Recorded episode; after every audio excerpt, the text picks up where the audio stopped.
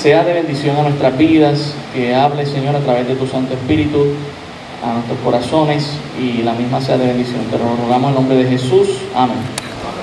Si me pudieran acompañar a Segunda de Pedro,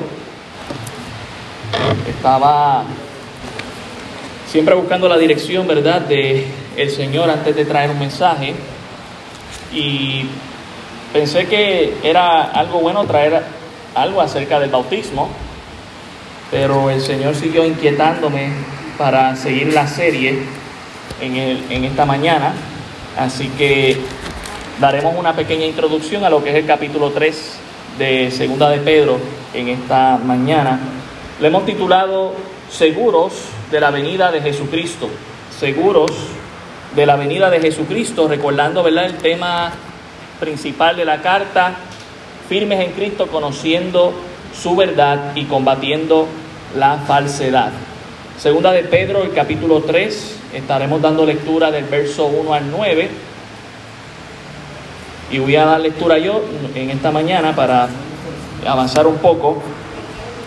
Segunda de Pedro, el capítulo 3, verso 1 al 9, dice la palabra del Señor. Amados, esta es la segunda carta que os escribo y en ambas despierto con exhortación vuestro limpio entendimiento, para que tengáis memoria de las palabras que antes han sido dichas por los santos profetas y del mandamiento del Señor y Salvador dado por vuestros apóstoles. Sabiendo primero esto, que en los postreros días vendrán burladores andando según sus propias concupiscencias y diciendo, ¿dónde está la promesa de su advenimiento? Porque desde el día en que los padres durmieron, todas las cosas permanecen así como desde el principio de la creación. Entonces estos ignoran voluntariamente que en el tiempo antiguo fueron hechos por la palabra de Dios los cielos y también la tierra, que proviene del agua y por el agua subsiste. Por lo cual el mundo de entonces pereció anegado en agua pero los cielos y la tierra que existen ahora están reservados por la misma palabra, guardados para el fuego en el día del juicio y de la perdición de los hombres impíos. Mas, oh amados, ¿no ignoráis esto? Que para con el Señor un día es como mil años y mil años como un día. El Señor no retarda su promesa, según algunos la tienen por tardanza, sino que es paciente para con nosotros no queriendo que ninguno perezca, sino que todos procedan al arrepentimiento. Padre, una vez más pido que tu santa palabra y espíritu habla nuestras vidas en esta mañana y puedan haber decisiones, Señor, que marquen eh, la vida de las personas en esta mañana, como lo hemos visto en estas semanas, tanto en Yanara, en Idalís y el Idalís. Gracias damos, Señor, en el nombre de Jesús. Amén seguros de la venida de Cristo.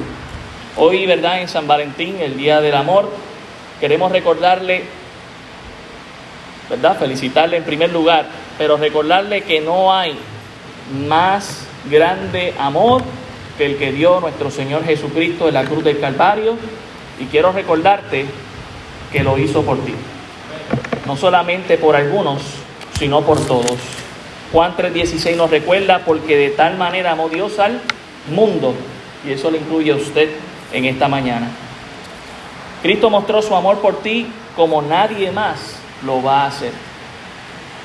Cuando nosotros entramos a esta carta y llegamos al capítulo 3, después de haber visto toda lo que es esa historia, ese contexto histórico de lo que está pasando en esta carta, entendemos por qué el apóstol Pedro llega a este clímax, a este punto tan alto, donde él quiere recordarles a los hermanos en Cristo la seguridad que debemos tener de la venida de nuestro Señor Jesucristo. Habían falsos maestros que todo lo espiritualizaban. Habían falsos maestros que lo negaban también al Señor Jesucristo. Pero Él les quiere recordar, ustedes han conocido la verdad. Y por eso tienen que seguir creciendo en ese conocimiento en la palabra de Dios, añadiéndole a la fe virtud, conocimiento, añadiendo eh, todas esas características importantes como la piedad y el amor, el afecto fraternal los unos a los otros. ¿Por qué? Porque es una característica de alguien que ha sido lavado por la sangre de Cristo. Y luego en el capítulo 2 nos recuerda que así mismo como hay verdaderos maestros, hay falsos maestros. Y vimos sus características. Pero llegamos al capítulo 3 aquí en el verso 1 y él dice, amados, él les ama a estos hermanos de esta iglesia, pero también son amados por Dios. Y es lo que les quiere recordar. Esta es la segunda carta que os escribo y en ambas despierto con exhortación vuestro limpio entendimiento. ¿Qué significa limpio entendimiento? Significa incontaminado, que no se ha manchado por las influencias del mundo, que no ha creído en las filosofías que el sistema proporciona, sino que se han mantenido en la verdad que es Cristo. Jesucristo dijo, Padre, santifícalos en tu verdad, tu palabra es verdad.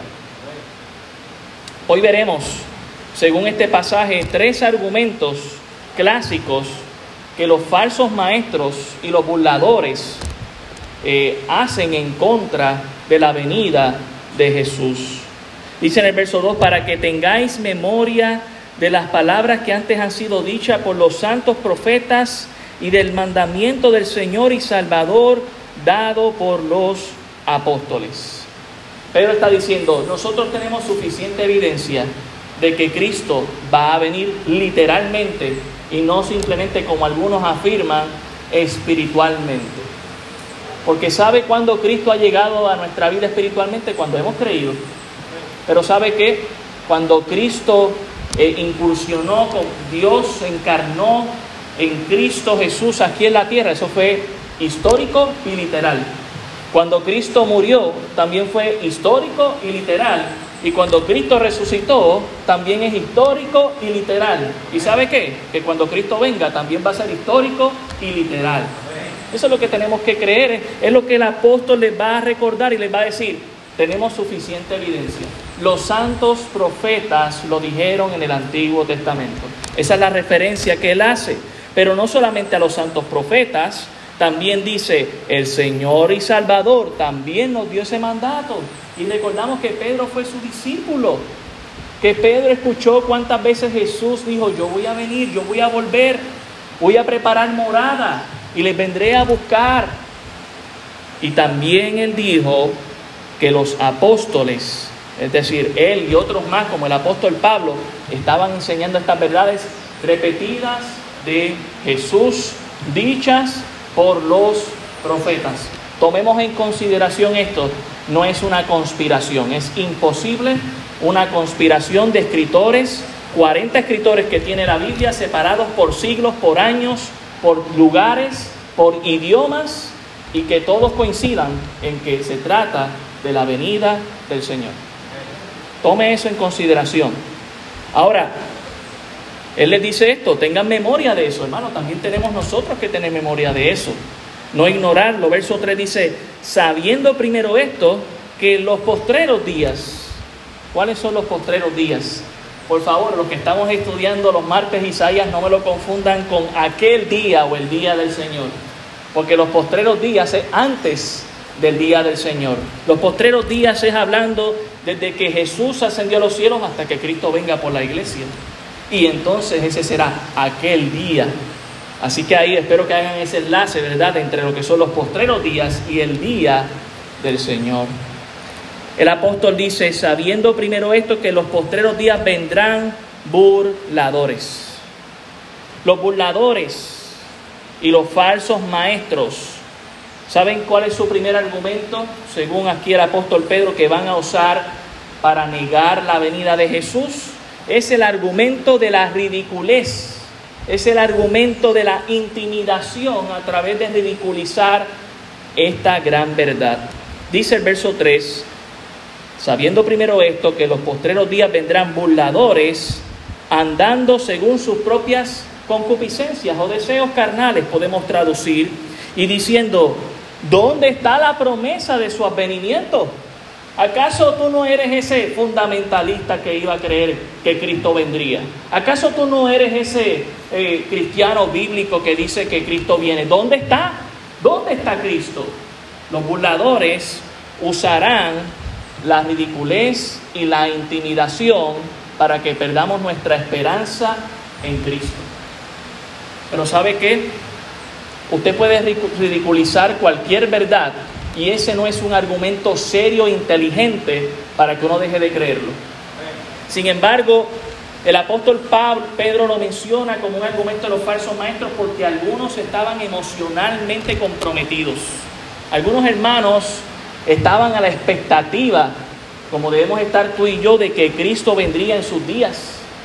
Cristo se los mencionó a los discípulos, yo vengo, solamente no les dijo cuándo, de hecho él les dijo, él fue muy específico, él les dijo, nadie sabe el día ni la hora. Fue muy específico en decir cuándo vendría, no lo sabemos, pero sabemos que va a venir. Y esa es una gran verdad. Algunos podrán usar el argumento de la ridiculez, pero ¿sabe qué? Usted puede ridiculizar una gran verdad y no deja de ser verdad. Porque el argumento serio sigue siendo que Cristo viene.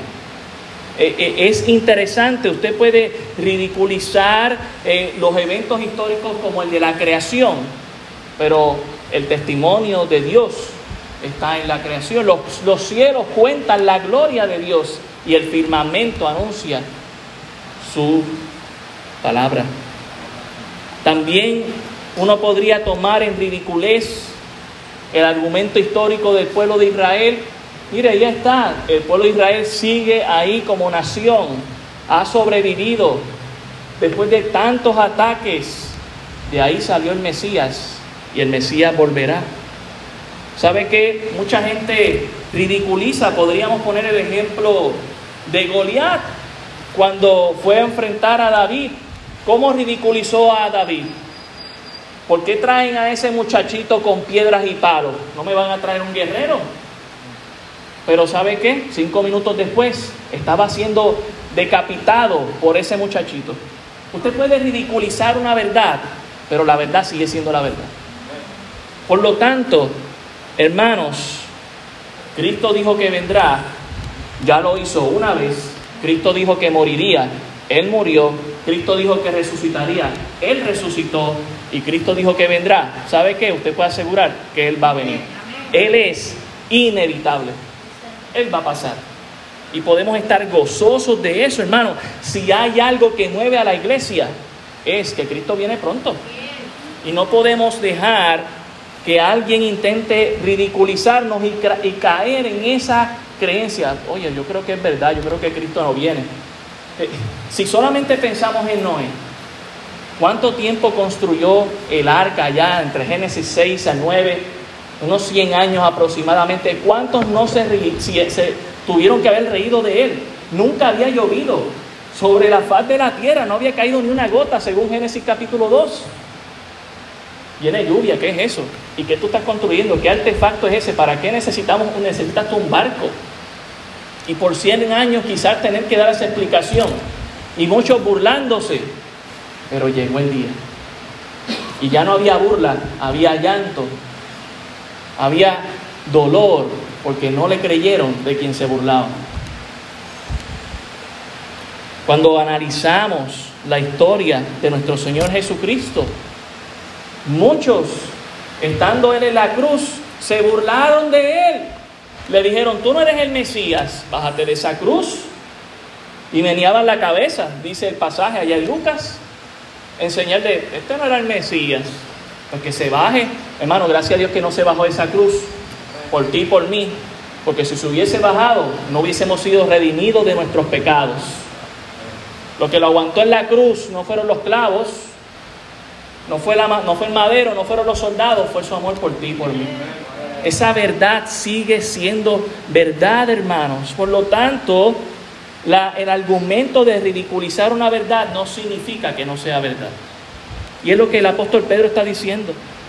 En segundo lugar, los burladores y los falsos maestros niegan la venida de Jesús y la ridiculizan por una gran motivación. Y es la motivación carnal. Ahí lo dice en el mismo verso 3. Dice, sabiendo primero esto, que los postreros días vendrán burladores andando según sus propias concupiscencias, es decir, deseos carnales. La gran motivación de negar la realidad de que Cristo viene pronto es porque nos presenta a un Dios creador que viene a pedirnos cuentas.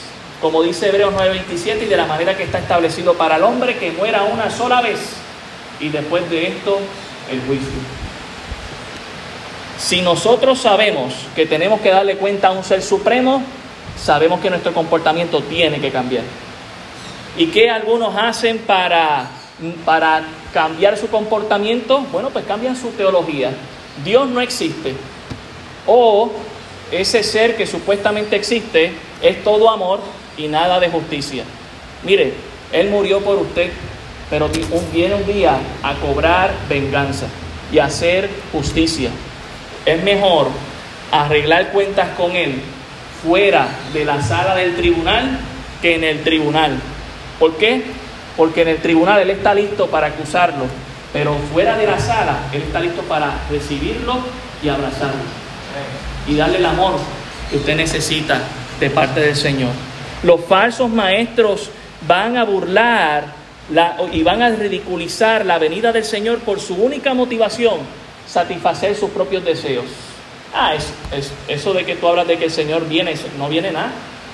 Pero usted ve la conducta de estas personas, es una conducta inmoral. Es una conducta de malos pensamientos, de hacer el mal, de aquello que no le agrada a Dios, que es el pecado. Es su excusa. Pero aunque creen ese argumento y ese sistema de defensa para ellos excusarse en una vida de pecado y de placer sin Dios, la realidad es que Dios viene pronto. En el verso 9 nos recuerda, el Señor nos retarda su promesa, según algunos la tienen por tardancia. Dice, sino que es paciente. ¿Para con quién? Dice, para con nosotros, no queriendo que ninguno perezca, sino que todos procedan al arrepentimiento. Cristo murió por ti. Cristo quiere que tú puedas entrar en el cielo, pero la decisión es tuya. Pero un día viene juicio. Ese mismo Dios de amor de quien tanto quizás te han hablado, viene también como el juzgador, el vengador. La escritura está lleno de eso, no solamente en el Antiguo Testamento, como algunos acusan a Dios de ser un Dios doble, uno en el Antiguo y otro en el Nuevo. Bueno, aquí estamos leyendo un pasaje de juicio, hermano un pasaje de burladores que están negando ese acontecimiento que se va a dar porque no quieren aceptar que ese Dios de amor un día va a traer juicio. Solamente basta con leer el Apocalipsis y darnos cuenta que ese Dios de amor traerá 21 juicios sobre esta tierra. Ese mismo Dios de amor para traer justicia. Los burladores van a ridiculizar esta gran verdad, pero la verdad sigue ahí firme. En último lugar, los burladores y falsos maestros van a usar otro argumento, es el uniformismo o el uniformitarianismo, que también se usa como, el argumento, como uno de los argumentos de la evolución. Y esto es negar que no ha pasado nada en la historia cataclísmico que haya cambiado nuestras vidas. Bueno, creo que en el contexto nuestro sabemos que ha pasado algo que ha cambiado nuestra historia, como la pandemia, ¿verdad? Pero parece que para este tiempo la gente va a ignorar todas esas cosas que han ido pasando. Mire lo que dice el apóstol Pedro aquí en el versículo 4. Y diciendo, ¿dónde está la promesa de su avenimiento? Porque desde el día en que los padres durmieron, todas las cosas permanecen así como desde el principio de la creación. El, tercer argumento es desde que allá, desde, que Abraham murió, desde que Noé murió, desde que Jacob murió, aquí no ha cambiado nada. Es, como decir, pues sabes qué, yo nunca moriré, nunca he muerto. Y sabemos que sí, un día vamos a morir. O sea, usted no puede probar un argumento como ese afirmando tal cosa de la cual usted no puede asegurar. Usted no puede decir, bueno, como nunca he muerto, yo nunca voy a morir. La realidad es que vamos a morir. Es un argumento pobre, es un argumento eh, de excusa delante de Dios. Dice aquí en el verso 5, note lo que dice, estos ignoran voluntariamente. ¿Sabe qué dice en el original? Estos se tapan las manos. Con las manos se tapan los ojos. Y lo hacen voluntariamente, no, no quieren aceptar. Una cosa es ser ignorante por estar desinformado y otra cosa es ignorante por ser necio y no decir, oye, esa es la verdad. Y sabes qué, olvídate, no la voy a mirar. No, hermano, no caigamos en estos argumentos. La realidad es que sí ha habido muchos cambios y el apóstol Pedro nos menciona dos. Nos menciona la creación, un, un evento cataclísmico de seis días, cada día de 24 horas, donde Dios se le dio forma y hizo que existiera este mundo y llenó este mundo. Y también el otro evento cataclísmico que es el diluvio. Él los menciona aquí en el verso 6, en el verso 5. Estos ignoran voluntariamente que en el tiempo antiguo fueron hechos por la palabra de Dios los cielos y también la tierra, que proviene del agua y por el agua subsiste, por lo cual el mundo desde entonces pereció anegado en agua. Y note lo que dice en el verso 7, pero los cielos y la tierra que existen ahora, hubo un cambio en el mundo después de ese diluvio. Y esto lo hemos discutido en estudios bíblicos, que el mundo en los días de Noé no es igual que nuestro mundo. O sea, estamos viviendo en el mismo globo terráqueo, no se equivoque, pero físicamente hablando y como Dios lo había creado todo, después del diluvio todo cambió. Es como hablar de un terremoto. Un terremoto lo cambia todo, el terreno se mueve y ya no queda igual. Ayer en Japón sucedió un terremoto 7.1 allá en el este. No va a quedar igual. La realidad es que muchas cosas han cambiado. No todo ha quedado igual. Y estos son signos y son indicaciones que el mismo Señor Jesucristo en Mateo 24 nos dio para saber cuándo Él vendría. Porque los discípulos le preguntaron, Señor, ¿cuándo van a pasar todas estas cosas? Bueno, pues vendrán burladores, vendrán falsos cristos, habrá terremotos, pestes, y, eso no es lo que está pasando. Y usted lo quiere negar. No, no crea ese argumento de la uniformidad. Muchas cosas han cambiado desde entonces y seguirán cambiadas. Y nos dice el apóstol que esta tierra en la que vivimos, dice el verso 7, están reservados por la misma palabra. ¿Cuál palabra? La que le dio, no, la que le dio a Noé en Génesis 9. Yo voy a establecer mi arco y no voy a destruir más esta tierra con agua. Y así lo ha cumplido, hermano. Dios es un Dios de... Déjeme decirle algo. Usted quiere agarrarse las promesas de Dios y no del ser humano. El ser humano te falla. Y yo también te puedo fallar porque soy un ser humano igual que tú. Pero Dios lo que, lo que, lo que, lo que promete, lo cumple. Usted puede estar seguro de eso. No hay palabra de Dios que ha dejado caer en la tierra. Ahora, quizás algunos podamos tener conceptos equivocados de Dios, que pensábamos de Dios de alguna manera, pero cuando yo me meto a la palabra de Dios y le estudio bien, me doy cuenta de que el que falla soy yo y Dios no me ha fallado en nada. En nada. Por lo tanto, tengo que hacerle caso a Dios, tengo que dejar estos argumentos a un lado, tengo que dejar de ridiculizar la venida de Jesús, porque sigue siendo verdad. Tengo que dejar atrás mi real motivación, que es que simplemente quiero andar en mi vida pecaminosa sin Dios.